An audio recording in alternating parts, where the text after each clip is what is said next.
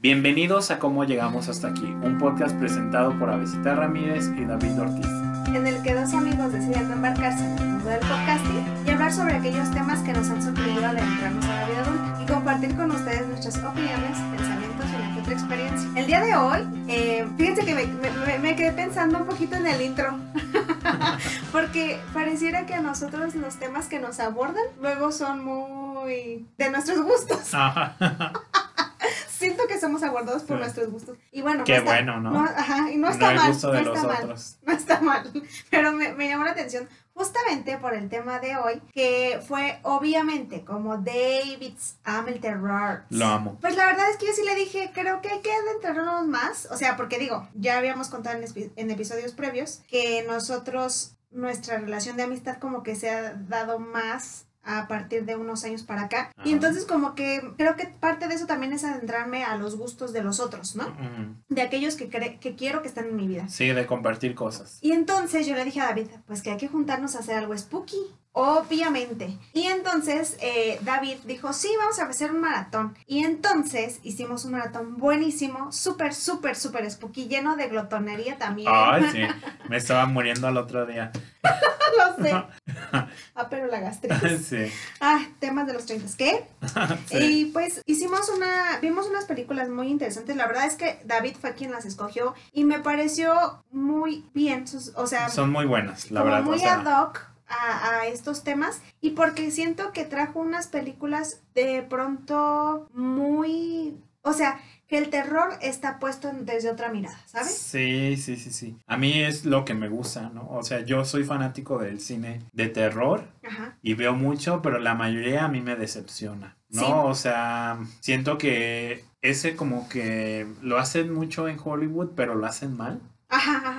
Y siempre te queda algo a deber. O Sí. sea, la atmósfera no la logran construir, los personajes parecen sacados de una caricatura. Ajá. La historia no tiene ni pies ni cabeza. Se limitan los sustos a, a los jumpscares, que Ajá. es como el susto por sorpresa y brincas y ya. Y no hay como una verdadera construcción terrorífica.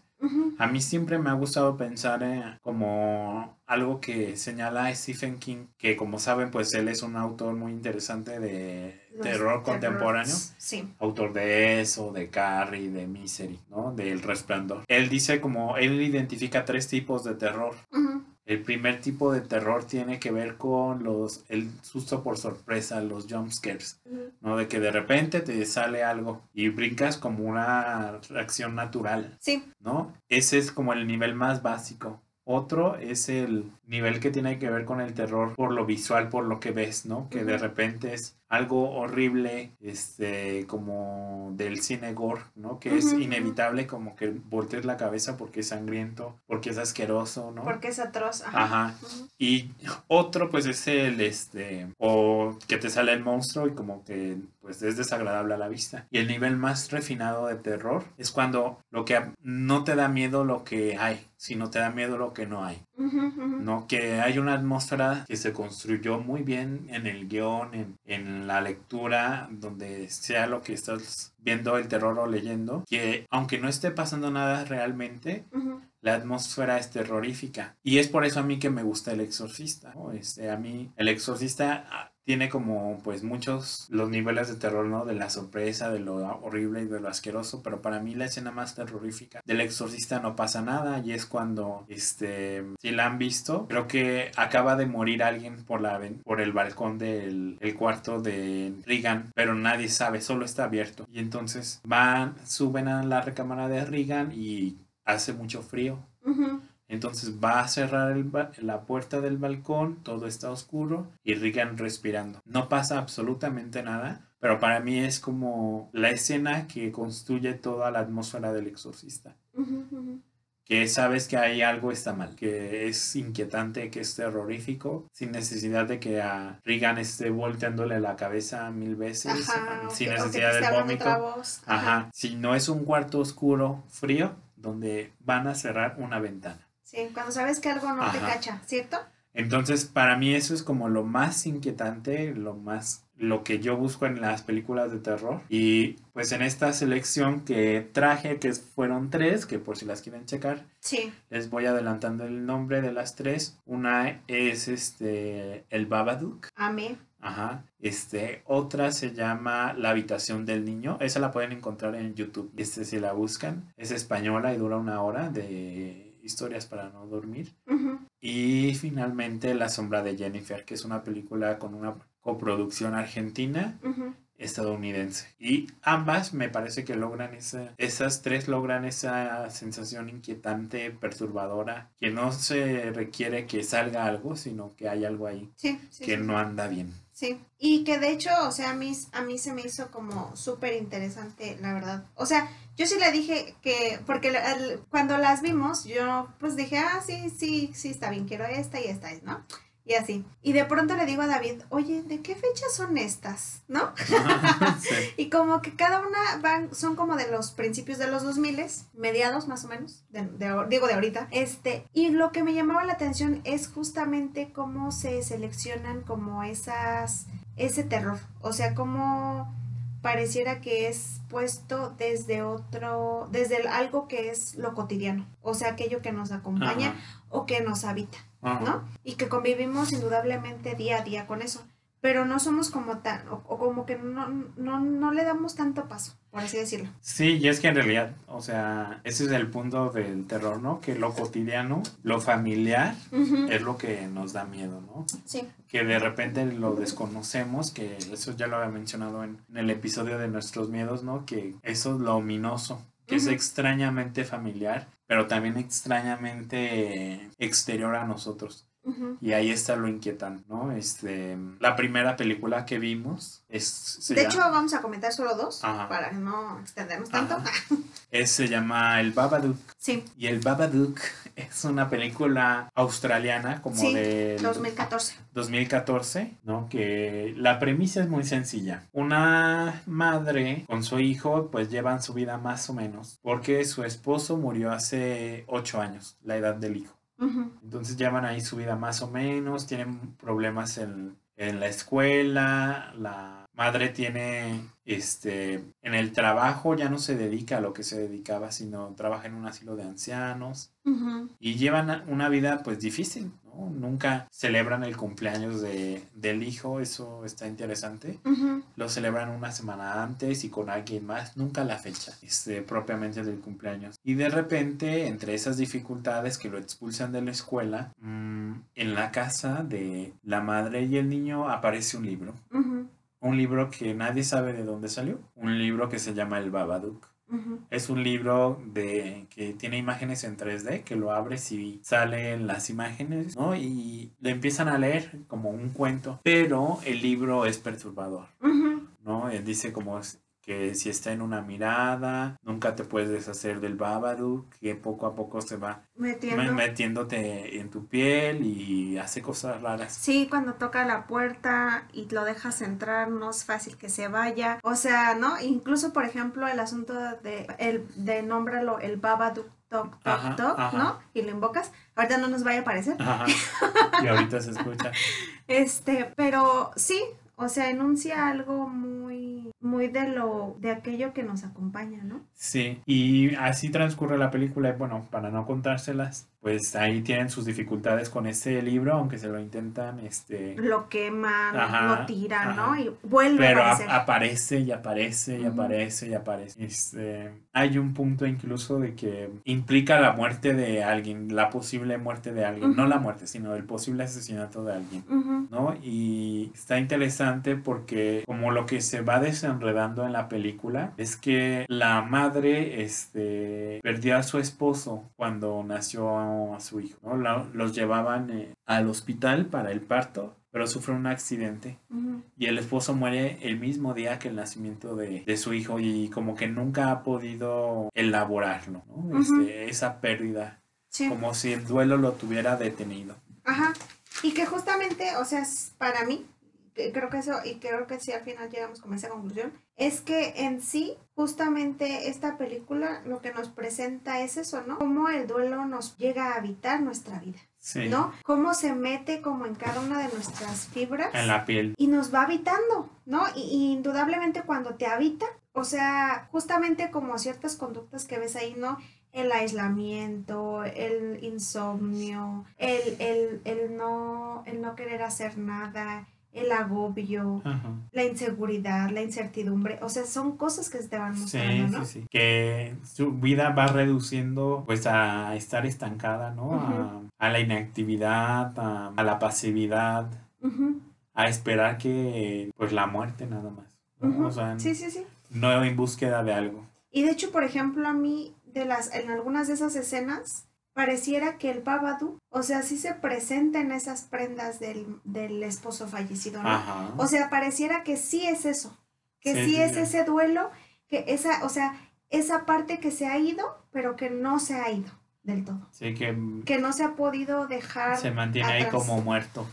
Sí, ¿no? Que se viene cargando. Y que se va pudriendo también, ¿no? Sí. Porque ahí van pasando en la película una serie de cosas que cada vez se hace más grave, cada vez se hace más grave hasta que llega el clímax. Y yo pensaba que como pues, como una especie de metáfora de lo que sucede cuando no se habla, ¿no? Ujú, ujú. Las cosas no desaparecen, al contrario, se van haciendo más grandes y más insoportables. Sí, sí. Y van tomando el control de nuestra vida hasta tal punto que nos precipitan a Sí, sí, que sí. esos actos no salen de la nada, sino que pues son como este resultado a esta respuesta a la imposibilidad de poderlo contar, de decir, ¿no? Y pues tiene sus consecuencias ahí grandes y peligrosas. Sí, yo por ejemplo creo que una de las escenas que más me llamó la atención o que más dije como qué perturbador, ¿no? Ah, Es cuando el hijo de Amelia, o sea, de la protagonista, Ajá. Samuel, le dice como mamá, no creo que debamos quedarnos hoy en hoy aquí en la casa, ¿no? O esta Ajá. noche. Y cómo pareciera que se anuncia algo, ¿no? Ajá. O sea, ese miedo a sé que algo se va a presentar, ¿no? Sí. Y cómo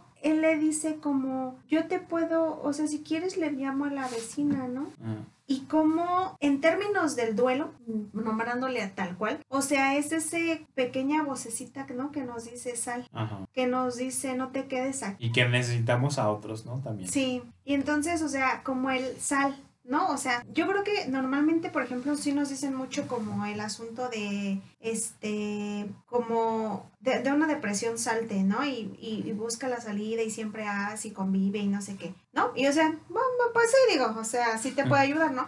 Pero tampoco no evitar ese tema, ¿no? O sea, porque indudablemente, aunque parece como catastrófico, la confrontación a la que tiene Sí. que llegar Amelia para poder como pasar a otra cosa, o sea, Es muy extrema. sí, ¿no? O sea, le, le implica ciertas cosas. Sí, sí, porque es que yo creo que no es que no hablemos de las pérdidas o del duelo por gusto, sino porque no, no es- está como esa posibilidad o ese querer lidiar con lo incómodo. Porque por supuesto que es incómodo, Sí, por supuesto que es doloroso, pero evitarlo, este, pues por lo menos en la película, no, no salva nada. Al contrario, va creciendo. sí, como ¿No? que te va conduciendo Ajá. a cosas... Y te va consumiendo, ¿no? Sí, como que va, pa- va, va haciendo que tu vida vaya como en precipicio, ¿no? Sí, a mí me hace pensar en una novela que leí uf, hace muchísimos años cuando iba en la... Que venía en esos libros condensados de selecciones, no sé si aún existen, Sí, sí, que eran cuatro novelas en un libro con tapa dura, Sí. este, y esta novela se llamaba Un futuro para Opal. Y entonces en ese futuro para Opal era una fulanita que entra a un pueblo que llega, este, pues, a- al pueblo por azares del destino, porque ella tiene unos dados y dice, este va a ser el número de, de tanques de gasolina que voy a gastarme para llegar a mi destino y ahí voy a vivir, porque ella como que va saliendo de, una situación difícil y en ese pueblo se encuentra Rosa. Rosa es una mujer ya adulta mayor que perdió a su hijo y ella no ha podido salir de la, del duelo de pues sí, del sufrimiento de perder a alguien. Y entonces, ¿qué es lo que hace Rosa? Rosa este, conserva exactamente la habitación como, como si aún estuviera este su hijo ahí. Y eh, le causa mucho sufrimiento, le- o sea, es algo que nadie puede entrar ahí, sino es como un templo muy, muy raro, ¿no? Y la protagonista, eh, no me acuerdo cómo se llama, Opal supongo, le, le dice a Rosa de que pues ya, es el momento de que poco a poco vaya saliendo de ese lugar, pero Rosa no quiere. Y ya en la novela, a mí me, me gustaba mucho, no sé si ahorita la leí. Al final, este, como que de hecho creo que se va a vivir con, con Opal y deja la casa esa, la, la casa de, llena de, pues de recuerdos nada más y de tristezas. Sí. Y eh, me gusta porque no, como que entre mujeres se apoyan y buscan un lugar distinto al de estar estancados en, pues en el sufrimiento y en el duelo y en la pérdida.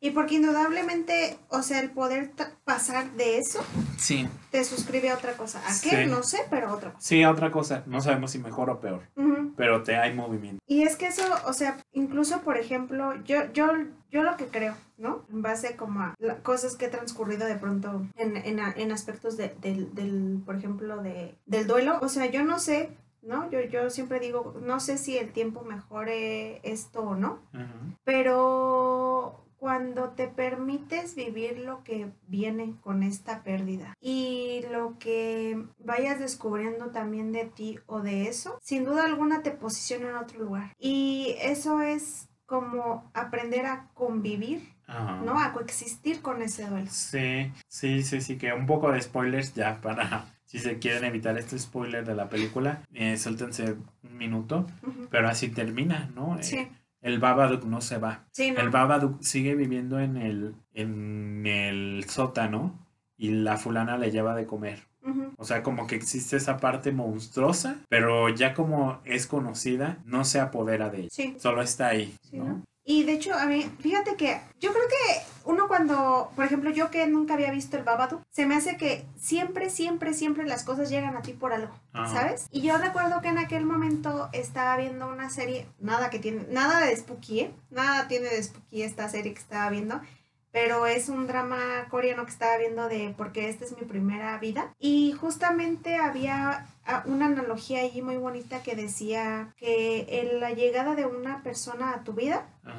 es como todo un evento, ¿no? Porque todo, porque esta persona no llega sola. Esta persona llega como con todo su, su Mundo. bagaje, con todo su mundo, ¿no? Con todo aquello que le ha venido acompañando y ha venido cargando, ¿no? Como una especie de moral. Y de pronto sí, ¿no? O sea, no es que todos tengamos una vida perfecta, no es que todos estemos bien todo el tiempo, no es que todos te- estemos en la flor de nuestra vida, pero a todo eso que, que nos compone y todo eso que hemos eh, encontrado y construido, ¿no? Es lo que nos hace conectar Ah. con ese otro, ¿no? Porque habrá a lo mejor algo que es similar o habrá algo que diga yo lo vi de otra manera, Ujú. pero qué interesante tu forma de, de, de- de hacérmelo ver, ¿no? Y, y compartirse, ¿no? Ese, ese tipo de vivencias. O por ejemplo, yo estoy pasando un momento muy mal y la otra persona te dice, yo te puedo entender, o sea, no, no- a lo mejor no, no igual, pero te entiendo, ¿no? Y lo veo. Y esa parte como que se me hace como muy, muy, muy interesante porque sí, o sea, coexistes con eso y no quiere decir que esté mal, sino que es otra parte de ti. Sí, sí, ¿no? sí, sí. Y cómo somos tocados por la vida de los otros, ¿no? Como tú dices, no es solo esa persona, sino todo lo que va cargando. Y Sí. sí, somos tocados por Y justamente la vida de los ahí otros. donde dice la, la llegada de una, de una persona es todo un evento, también la ida de una persona Ajá. es todo un Sí, evento, ¿no? sí, claro. Entonces creo que en, en torno a eso siempre gira, ¿no? O sea, el, cómo el que se va o el que se queda siempre deja algo. Hay algo ahí Ajá, pues, que, que traspasa. Y bueno, esa es como nuestras impresiones, ¿no? Sobre eso. Ajá. Ahora hablemos sobre la habitación del niño. Que me encanta. O sea, sí. Es una película de. Alex de la Iglesia, me parece, Sí, ¿no? Alex de la Iglesia. Y está, está padre porque vimos la película, el maratón, y después a si mm, vi en una publicación de Facebook recomendaciones de películas para ver y, Y la recomendaban. Sí. Y le dije a Besita, ¿ves? Oh, este, o sea, sí, creo que fue una buena elección. Sí, esta es una película del 2007 y a mí, sin duda alguna, híjole, también se me pareció fascinante. Y bien perturbadora, Ujú. bien perturbadora. O sea, aquí lo que me gustaba es como este asunto de, de los universos paralelos, Ajá. como por así decirlo, que a lo mejor, ah, pues sí, sí, universos paralelos, llamémosle así, mejor, para que no sea tan bizarro. Este, que, como, Dimensiones paralelas. ajá. como, como en el sentido de cómo surge, ¿no? O cómo pareciera que también es parte de eso, de aquellos espectros que no quiere decir que no existan porque no los vemos, pero que quizás están ahí, ¿no? O sea, esta es una historia de una pareja de recién casados, que tienen a su bebé de, ¿qué? ¿Seis meses? algo, así. Este, y llegan a vivir a una casa, la antigua. súper, sí, súper, súper antigua, ¿no? Y entonces ellos obviamente van a remodelarla y van a tener que hacer muchas cosas, ¿no? Pero ahí deciden cómo empezar su vida, ¿no? Entonces empiezan, pero como que empiezan a, ocurrir como ciertos eventos, ¿no? O a ocurrir ciertas cosas que de alguna manera alteran la tranquilidad que se había anhelado, ¿no?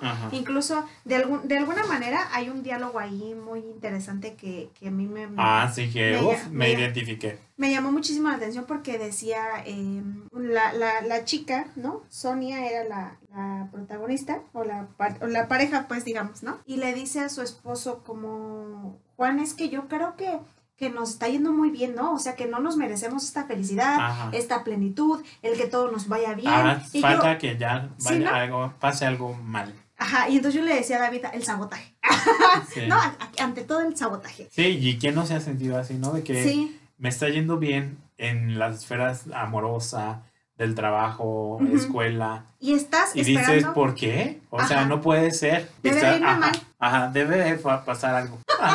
sí, ¿no? Y sí pasa. Y entonces yo le decía a David como, híjole, vas a anhelar muchísimo que ese, que ese como estadio de bienestar, ¿no? Se hubiera quedado por mucho más tiempo, ¿no? Y entonces, eh, cuando empiezan a, ocurrir como todos estos eventos es porque eh, a ellos les, este, como que empiezan a oír voces, eh, y entonces les regalan este un aparatito de estos de para escuchar a su bebé desde la otra habitación. ajá, ajá, sí, sí, sí. ¿Yo qué? Un escuchador le dicen en España. Un escuchador, tío.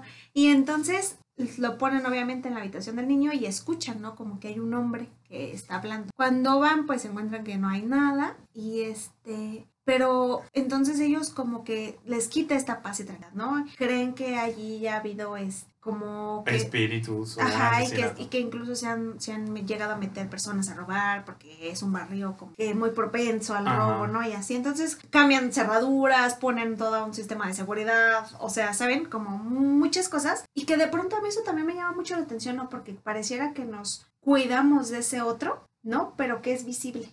Y por ejemplo, ante cosas, sí claramente llamémosle así paranormales, o sea, a eso que, que, que no se podemos ver, no tenemos como protección, ¿sabes? Y entonces, pues resulta que de, pasa este de nuevo que, que la que vuelve él ya, ¿no? Instala un monitor para observar al bebé, la cuna del bebé, y entonces este ve claramente en la imagen a un señor, ¿no? El esposo entonces va con un cuchillo y la ya cuando despierta a su mujer, pues lo único que ve es a su esposo con el cuchillo. Ajá, en la habitación del niño. Entonces, obviamente, la señora se altera, ¿no? Y decide que, bye Juan, yo me voy con mi hijo. Ajá. Y entonces eh, ella se va, pero claramente Juan, el protagonista, queda muy perturbado, ¿no? Y entonces como que decide como no, o sea, es que algo sí debe de, estar pasando aquí y yo lo, puedo ver, ¿no? Entonces, de pronto descubre, ¿no? O ve que, que con este aparatito pareciera que puede ver justamente esta otra dimensión. Ajá. O sea que ve el mismo espacio, digo, sí, está, en el está en el mismo espacio, pero ve otras cosas, ¿no? O sea, la casa pero arreglada como en otra época. Ajá. Con otro papel tapiz. Otro piso. Con otros muebles. Una alfombra. Sí, ¿no? O sea, otra, otra cosa, pero en la misma casa. Ajá. Y entonces descubre que justamente, ¿no? En la habitación del niño hay una puerta que no está en, su casa, que ha sido cerrada. Y algo que me llamó la atención, creo que queda como medio suelto ahí, es como él intenta como de alguna manera derrumbar esa pared y, se, y, pareciera que algo le impide, ¿no? Pero entonces recurre a este aparato. A la cámara. Ajá. Y entonces lo, logra abrir este, este, este universo, ¿no? Y como que a mí me parece que lo dejan ahí como suelto porque no, o sea, como que no te explicas cómo es que si es algo que no se ve, cómo se abrió, ¿no? O sea, sí, pues entiendo que con la cámara y todo, ¿no? Pero como que, no, no, como que me parece que ahí, que esta película lo que pone es justamente que ante aquello que no se puede ver, no es que no exista, ¿no? Pero ¿cómo le haces para abrirlo o cómo le haces para cerrarlo, Sí. ¿no? Y entonces eso ahí me llama la atención y, y resulta que él ve, ¿no? Cómo e- es, puede cometerse, o él mismo, ¿no? Se ve a él como, digamos, en este universo, ¿no? A él Paralelo. mismo, Ajá. ajá, a él mismo cometer un asesinato. Ajá. Matando a su esposa y al hijo. Y entonces descubre que hay una noticia, ¿no? O una... Sí, pues sí, una noticia de un periódico en la cual descubre que pues sí, ese evento ocurrió muchísimo tiempo atrás, ¿no? Y que pareciera, ¿no? Como que estas personas eran ellos, ¿no? Pero de otra época. Y entonces él, él trata como de, de reacomodar de alguna manera, digámoslo así, su vida, ¿no? Ajá. y dice no, o sea, voy a tratar de cerrarlo o de arreglarlo, de ver cómo puedo impedir, ¿no? Ajá. Y justamente ahí aparece un personaje que me parece sumamente interesante, ¿no? Es que es este periodista que él va a visitar y que le pregunta como como el cómo es que si abro, por ejemplo, una dimensión paralela, ¿no? ¿Cómo puedo hacer o evitar que eso que se supone que ocurre ahí no ocurra, Ajá. ¿no? Y el mismo periodista utiliza una analogía El de gato de Schrödinger. sí, del gato en la caja Ajá. ¿no? Y que medianamente me acuerdo como de esa analogía. O sea, o sea, la entiendo en mi cabeza, pero no la puedo Ajá, pues explicar bien. mira, creo que, o sea, yo tampoco lo entiendo bien, pero es como esta metáfora de lo que ocurre al nivel de comportamiento de- cuántico, Ujú, ¿no? Y para eso es como un gato está encerrado en una caja con un veneno que 50% de probabilidad lo mate, 50% viva. Y entonces la pregunta es, antes de abrir la caja, este, ¿qué es lo que está pasando? Sí. Y como que la respuesta a nivel cuántico es que el gato está muerto y, Y está, está vivo. vivo. Ajá. Eh, las dos cosas están pasando simultáneamente. Solo que el universo se decide por una opción cuando tú abres la caja. Entonces compruebas que está vivo o que está muerto. Pero las dos en realidad están pasando, ¿no? Y este, en la película se plantea como esta idea en relación a los crímenes que están pasando, pero le advierte el escritor que mejor no abra, no abra la, la caja, la puerta, porque puede este, quedarse él ahí o descubrir que él es el gato. Obviamente, pues este, el protagonista Juan, mm, abre la puerta, Porque todo lo prohibido siempre nos atrae. ajá, te dice no y vas. Y la trata de cerrar, pero como que deja un cabo suelto. Y entonces, pues, o sea, ahí viene el spoiler.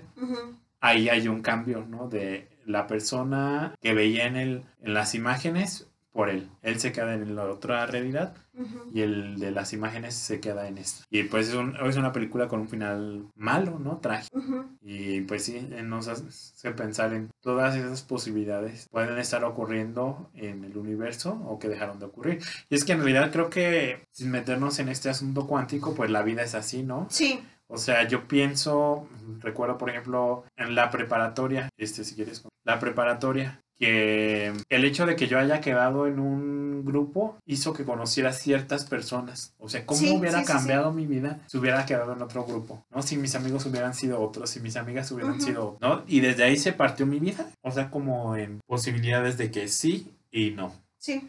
Igual en la universidad, cuando estaba en medicina, de que decidí que no. ¿Qué- ¿Qué hubiera cambiado de mí? Imagínate la persona Ajá. ¿qué te totalmente no? distinto. David Doctor. Ajá, que hubiera sido médico. David Doctor. Ajá. Claro. Y en, lo mismo en psicología, ¿no? De que Sí. estuve en tal sección y eso me hizo conocer a ciertos amigos, ciertas amigas, ¿no? Y cuando decidí orientarme al psicoanálisis, también dejé un montón de cosas que no, o sea, este, otras perspectivas, enfoques, neuro, que al principio lo neuro me llamaba la atención. Y no sé, o sea, ahí hay muchas posibilidades que ya no pasaron Sí. y yo decidí irme por otro lugar. Sí, sí, sí.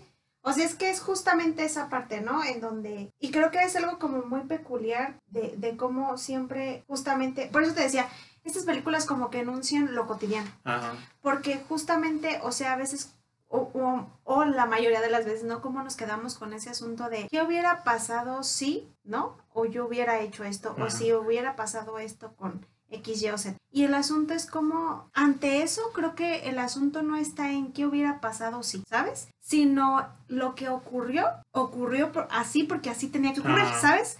Mm, Y, y cómo a lo mejor perdemos mucho el tiempo justamente pensándonos en estas otras cosas, en estas otras dimensiones de el what if. Ajá. Y no, o sea, las cosas ocurrieron como tenían que ocurrir Y porque así, ajá, hay que asumir eso, ¿no? ¿no? Ajá. Y qué padre que ocurrieron así, porque entonces Ajá. de eso estás aprendiendo, ¿no? Sí, o sea, sí, o sí. de eso, de eso te enfrentaste a, e- a Sí, yo creo que no hay nada más que cause más tortura que el hubiera, ¿no?